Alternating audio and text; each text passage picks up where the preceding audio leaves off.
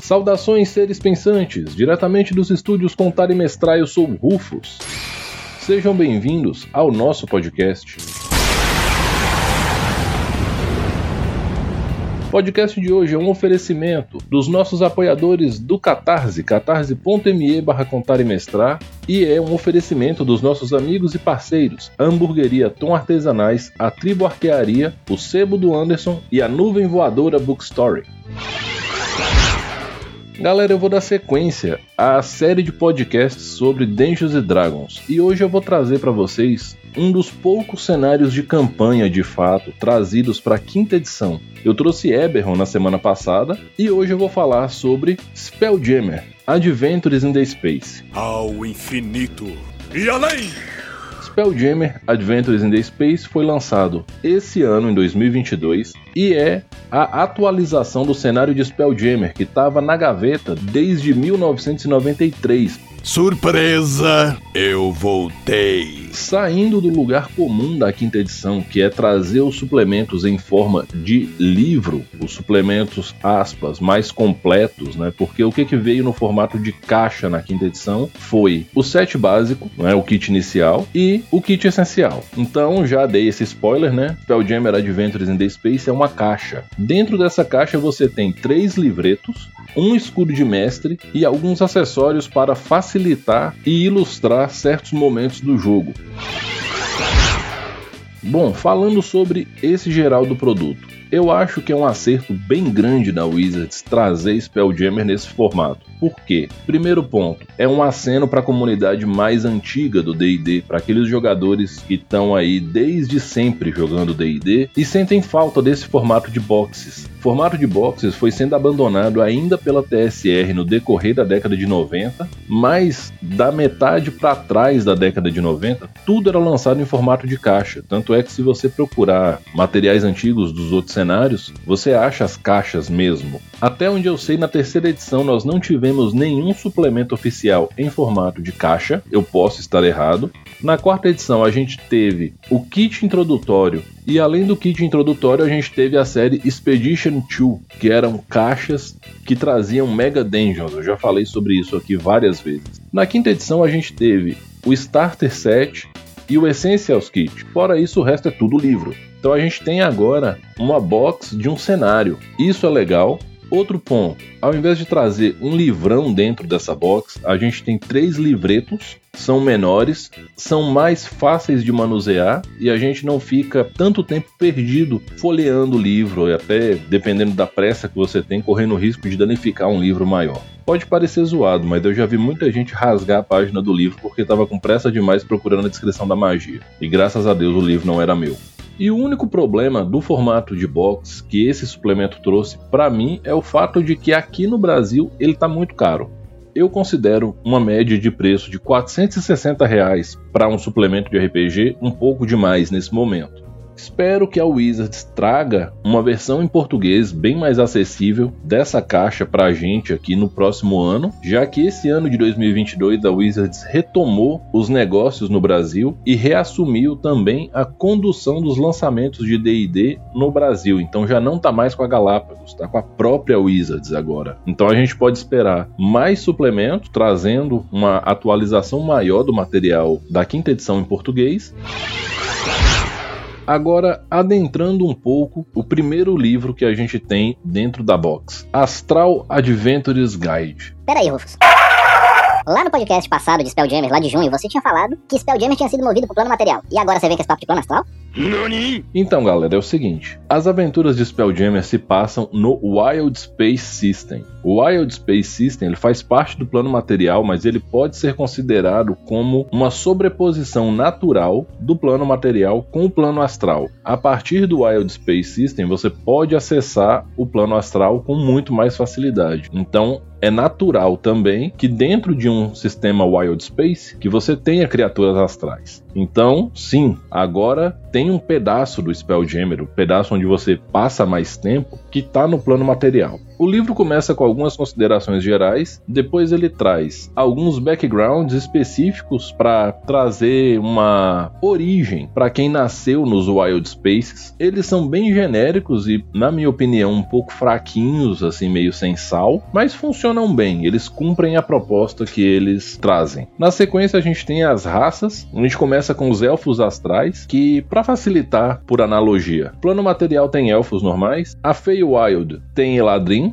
a Shadowfell tem Shadarkai e o plano astral tem Astral Elves. É isso aí. É simples assim. Eles não diferem muito dos outros elfos, trazem alguns traços que vão dar esse ar meio do espaço, meio alienígena para eles, mas bom, é só elfo no fim das contas. Na sequência a gente tem os autognomos, que de acordo com o lore trazido no livro, são gnomos mecânicos construídos pelos gnomos das rochas, mas que eles se tornaram independentes e sencientes, seja por mau funcionamento ou algum outro fator aleatório. Inclusive, fala que existem relatos de conflito entre gnomos das rochas e gnomos mecânicos, ou autognomos. Eu não consigo falar autognomo tranquilamente, para mim é gnomo mecânico mesmo. De maneira geral, o que vai diferenciar o autognome de um gnomo comum é o fato de que ele é um construto, ele não recebe magia de cura, você precisa consertar ele. Porém, uma coisa interessante que fala que se a magia reparo for conjurada no alto gnomo, ele pode gastar dados de vida para recuperar o valor daquele dado de vida mais seu bônus de constituição. Rapidamente ele pode gastar um dado de vida. Então, seus combeiros safados, não vem querer ler um negócio errado não e falar que castou reparo em você com seu alto gnomo e você vai gastar seus 20 dados de vida. Não pode, é só um.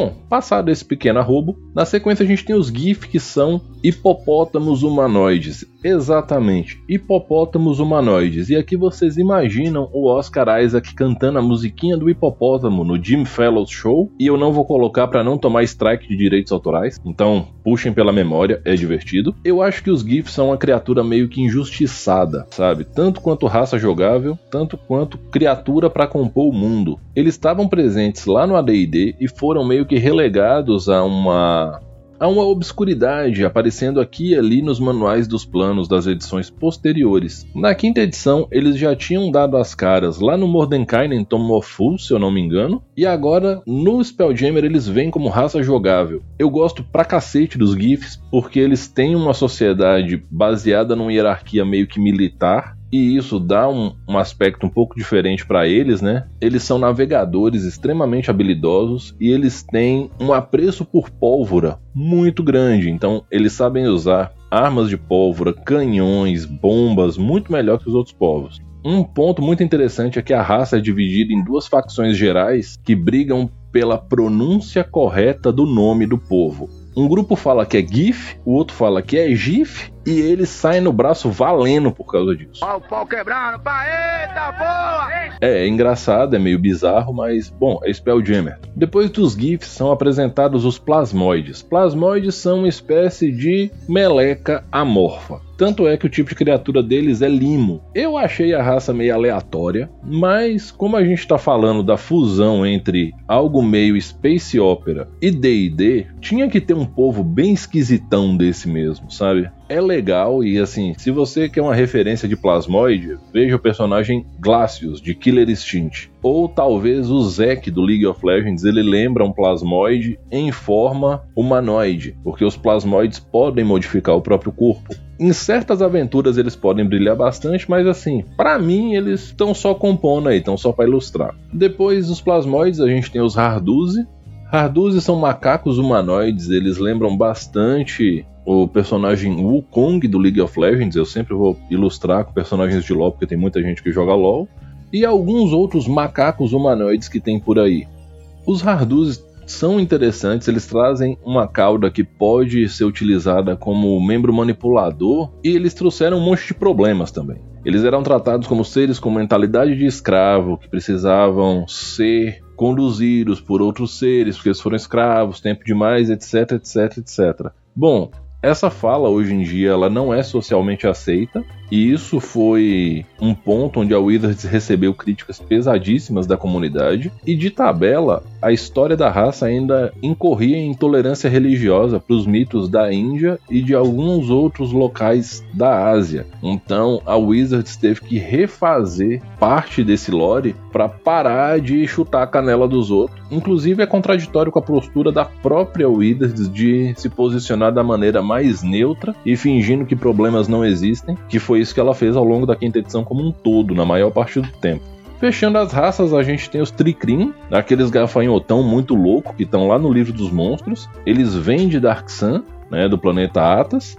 Aqui eles são apresentados como nativos do Wild Space, já que não vai ter Dark Sun na quinta edição e Bom, falar de um mundo que não vai ter jogo oficial dele na quinta edição seria estranho por parte da Wizards. Então eles dizem que os Tricrim se originam do Wild Space e eles são navegadores exploradores do Wild Space com capacidades telepáticas. Então, ao mesmo tempo que o pessoal está fingindo que não existe ali Dark Sun, eles trazem quase tudo do cenário carregado nessa raça para falar, olha, a gente sabe que existe, tá aqui, tá? Lembrem que tá aqui, tá bem fiel ao original. Sobre as raças, o que eu tenho a dizer é o seguinte: elas seguem a mecânica mais moderna da quinta edição sobre raças, que tá lá no caldeirão da taxa das coisas toda e no suplemento do circo, que tem um nome gigante, eu não vou falar porque eu não lembro, que é você escolhe dois atributos, ganha dois em um e um em outro, ou escolhe três atributos e ganha um em cada. Nenhuma dessas raças é essencialmente mais poderosa que a outra, embora em termos de aplicações práticas, pelo que você ganha, pelas habilidades e tudo mais, elas são um pouco melhores do que algumas outras opções apresentadas, principalmente os reis do esquecimento racial da quinta edição, que são os Draconatos. E apesar de não ter nenhuma raça extremamente mais poderosa, o fato do elfo astral ter a mesma habilidade de teleporte racial que os Eladrin têm, que os Shadar Kai têm, torna essa raça um pouquinho acima da curva, mas não é nada tão doente mental assim dá para lidar sem nenhum problema. Outro ponto interessante é que o Spelljammer traz já uma mecânica mais nova também, que é algumas habilidades raciais poderem ser utilizadas um número de vezes igual ao seu modificador de proficiência. E parando para observar agora com um pouco mais de calma, em relação a quinta edição padrão, isso é um pouco forte demais comparado com o que você tem nos livros básicos. Só que quando você olha para frente para o One D&D, você vê que essa é a tendência que o D&D vai tomar. Então, meio que Bom, não é difícil você adaptar essa mecânica também para as outras raças que já tem na quinta edição, mas esse livro ele já foi feito pensando no que virá, para que ele não se torne obsoleto pouco tempo depois de ter sido lançado bem sacado pela Wizards, mas eles podiam falar isso mais abertamente para deixar a comunidade, inclusive, um pouco mais tranquila, né? Eu acho que às vezes falta um pouco de transparência na comunicação da Wizards. Na sequência desse livro, a gente tem as regras sobre o Spelljammer propriamente dito, como você usa um elmo de Spelljammer, o que, que é uma bolha de ar, né, um envelope de ar, os planos de gravidade, que são gerados pelo elmo de Spelljammer e várias coisas nesse sentido. Eu gostei muito desse capítulo porque ele não descamba para mecânicas e mais mecânicas. Ele explica tudo de uma maneira intuitiva, quase narrativista. E isso, em relação à quinta edição, é muito interessante, porque o sistema da quinta edição, na minha opinião, é muito frágil ele não suporta muitas alterações mecânicas, já que há um simplismo matemático bem forte nessa edição e a parte onde facilidades e dificuldades, ao invés de escalonarem, simplesmente foram reduzidas a você joga dois dados, escolhe o pior, ou você joga dois dados e escolhe o melhor, para não deixar as coisas ou fáceis demais ou trágicas demais, você leva isso para o mestre julgar. E isso é um ponto positivo, você entrega para o mestre um pouco mais de protagonismo na quinta edição. Que é, bom, depois eu falo disso. Vou fazer um podcast só sobre mestres de RPG e a quinta edição de DD me aguardem. Por fim, a gente tem uma coisa muito legal que são as descrições dos navios de Spelljammer e mapas desses navios, de todos os decks e tudo mais, uma coisa bem detalhada. E aqui entra um ponto que muita gente reclamou e eu não entendo porquê: as regras de combate entre navios. muita gente reclamou da ausência dessas regras e elas não são ausentes. Elas estão aqui no livro e elas são bem simples de entender. O que eu vejo é que o pessoal queria, pelo menos eu entendi dessa forma, principalmente em alguns vídeos do pessoal dos Estados Unidos que eu assisti, eles queriam um sistema extremamente detalhado e tático de combate desses navios, praticamente remetendo àqueles wargames de mecha tipo Mech Warrior, ou para aqueles que acham que é um monstro de sete cabeças, remetendo à quarta edição de D&D. Por mais que o pessoal venha e peça para Wizards mais combate tático, mais detalhamento e essas coisas, ela já deu sinais claros que ela não vai entregar mais. Ela entregou da terceira para a quarta edição e a comunidade não entendeu essa proposta e não entendeu que a Wizards entregou o que o povo pediu. E outra coisa, eu vou repetir mais uma vez o que eu acabei de dizer. O sistema de regras da quinta edição, ele é um tanto quanto frágil. Ele pode quebrar muito facilmente. Então, quanto mais você detalhar ele, mais fácil vai ser dele quebrar, porque o core do sistema não é forte o suficiente para isso. E, bom, isso não é um problema, é uma peculiaridade. O que, que eles fizeram? Eles traçaram a mesma regra para você afundar navios é para você afundar ou explodir um navio no Wild Space, não muda muito isso em essência. Só que eles trabalharam com as armas dos navios com alcances que parecem bastante a descrição do alcance de Numenera. Você tem as armas de curto, médio e longo alcance, e tem um porquê de ser dessa forma. Não dá para contar quadrado de maneira objetiva num mapa do espaço. Não dá. O Wild Space, por mais que ele seja uma interseção entre o plano material e o plano astral, ele é matematicamente infinito. Ninguém consegue mensurar quantos quadrados tem de ponta a ponta, nem de uma esfera de cristal, que é aquele pedaço em volta de um planeta, onde tem ar respirável, inclusive, quanto mais de um Wild Space de um planeta inteiro, como um todo, um Wild Space de um mundo. Não dá para saber. Então, com base nessas observações, nesses conceitos, e que a gente está falando de um sistema aonde você tem telepatia, aonde você tem magias com alcance muito alto e que podem ser reproduzidas por objetos, onde você tem bolas de cristal que te permite usar a clarividência a não sei quantos quilômetros, você vai querer mesmo ficar contando quadrado?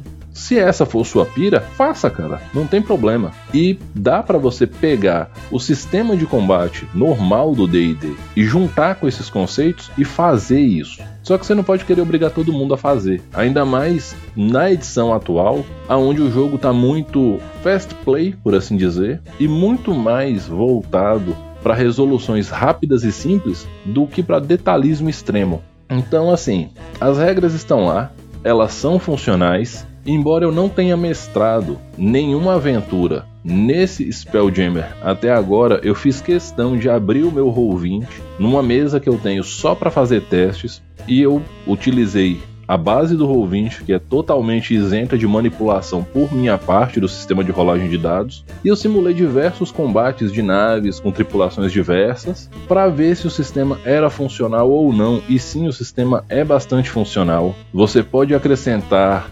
bastante emoção e bastante dificuldades e aspectos mais globais desse combate sem precisar descambar para simplesmente medir quantos metros de alcance tem seu canhão. É muito mais interessante você focar em coisas do tipo: o navio tem barril de pólvora na superfície, vocês estão navegando no flow e coisas nesse sentido. E cá entre nós, depois de um certo tempo, depois de uma quantidade boa de níveis, não vai ter nem que abordar um navio no outro. Você simplesmente você vai abrir uma dimensional door e vai ficar passando a tripulação de um navio pro outro para trocar soco ao vivo.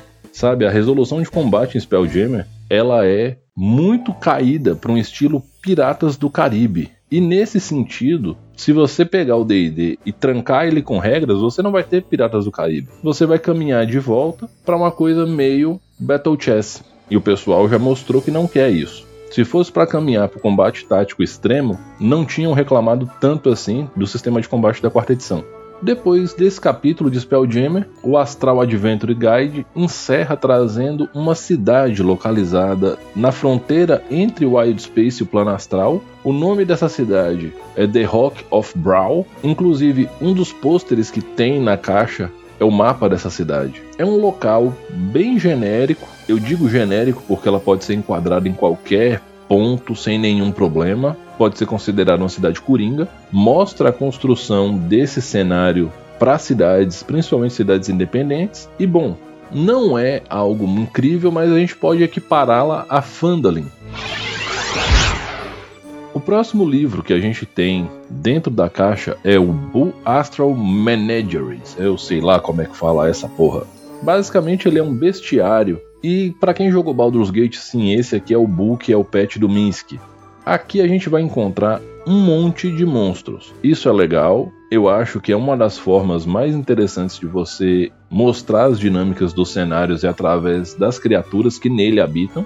Tem um monte de variante de monstro que a gente já conhece em versões astrais e Wild Space, mas aqui eu vou fazer duas citações que eu acho muito legais, que são os Dowar. Eu acho que é assim que se pronuncia o nome, que são pinguins humanoides muito, muito legais, porque eu não consigo não olhar para eles e pensar em pinguins de Madagascar. Vocês ouviram? Mexam-se, mexam-se, mexam-se! Não tem como.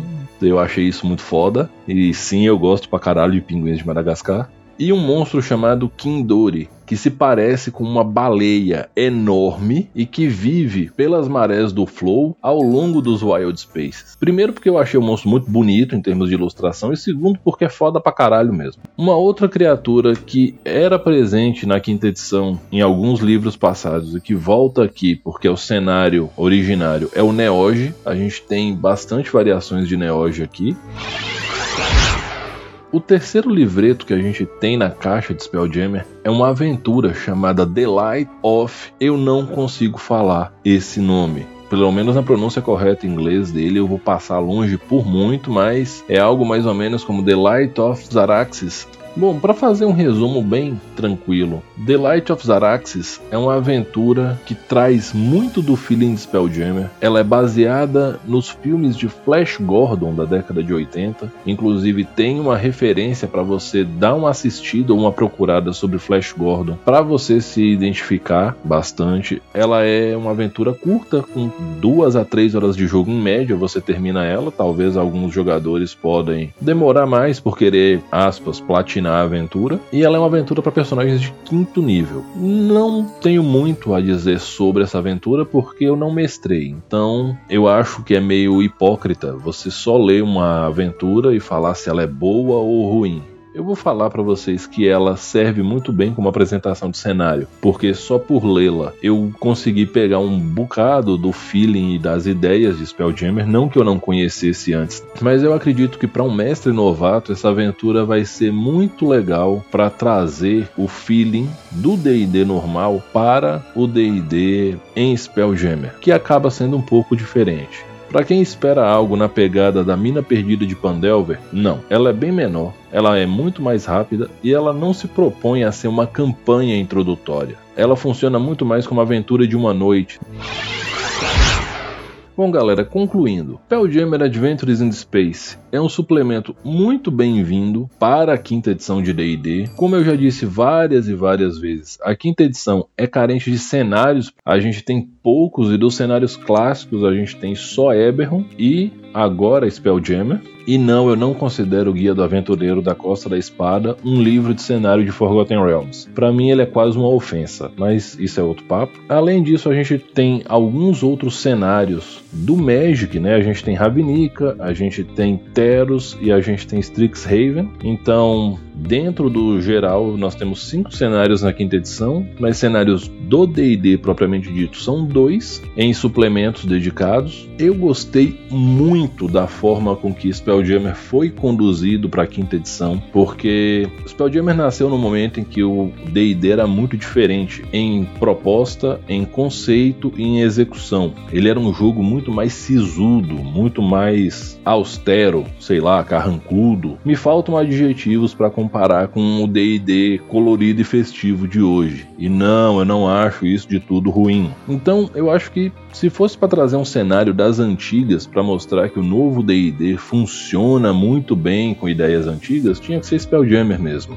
Spelljammer ele celebra toda a universalidade do pensamento da ficção como um todo e ele ainda junta dois megapolos de ficção, que é a ficção de fantasia a ficção de espaço. E não, não é ficção científica. Eu estou falando aqui de Sword and Planet, de Space Opera, se fosse para pensar em referências clássicas para te inspirar para um Spelljammer, eu falaria muito menos de Star Wars, Star Trek, Babylon 5, etc. E eu caminharia para Flash Gordon, para John Carter e coisas nesse sentido. Fazem muito mais o estilão Spelljammer. Se eu tivesse que definir tranquilamente o que, que é o Spelljammer no D&D quinta edição, eu diria que ele é um pouco de D&D, um pouco de Piratas do Caribe e um bocado de John Carter e Flash Gordon.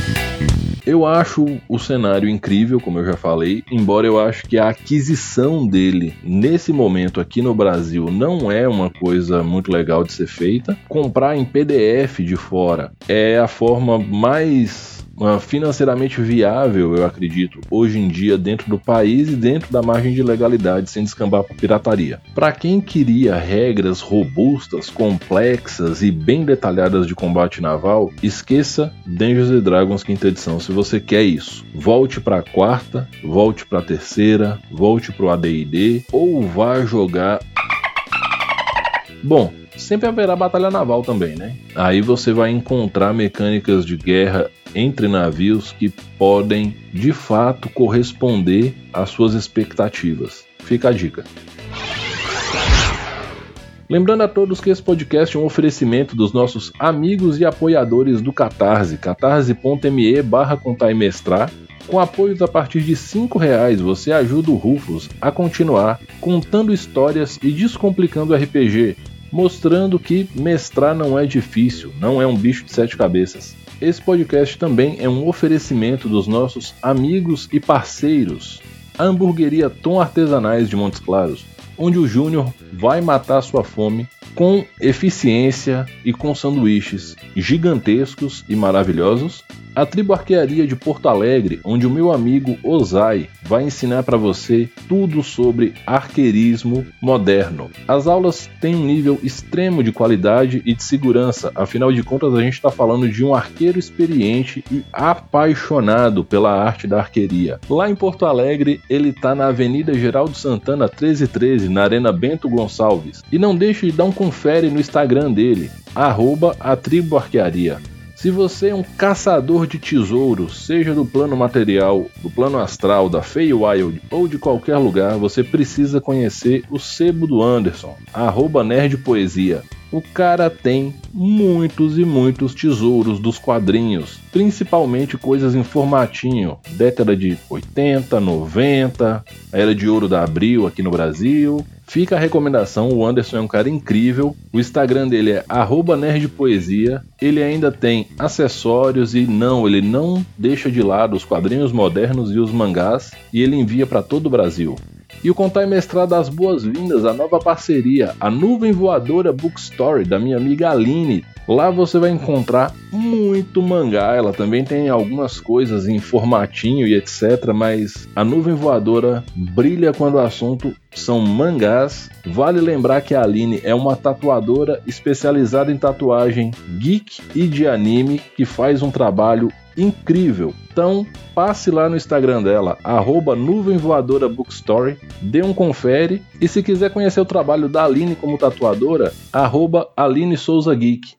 Bom, galera, como eu sempre digo no final, respeitem-se, divirtam-se, dividam o lanche. A pandemia não acabou. Temos novas variantes, índices em alta de contaminação e mortes por Covid. Então, por favor, usem máscara, álcool gel na mão, se vacinem, vacinem seus filhos, e sempre que possível mantenham distanciamento social. Mais uma vez, respeitem-se, divirtam-se. Eu sou o Rufus. Essa foi a segunda parte do especial sobre D&D quinta edição, aqui no Contar e Mestrar. Um grande abraço e até a próxima.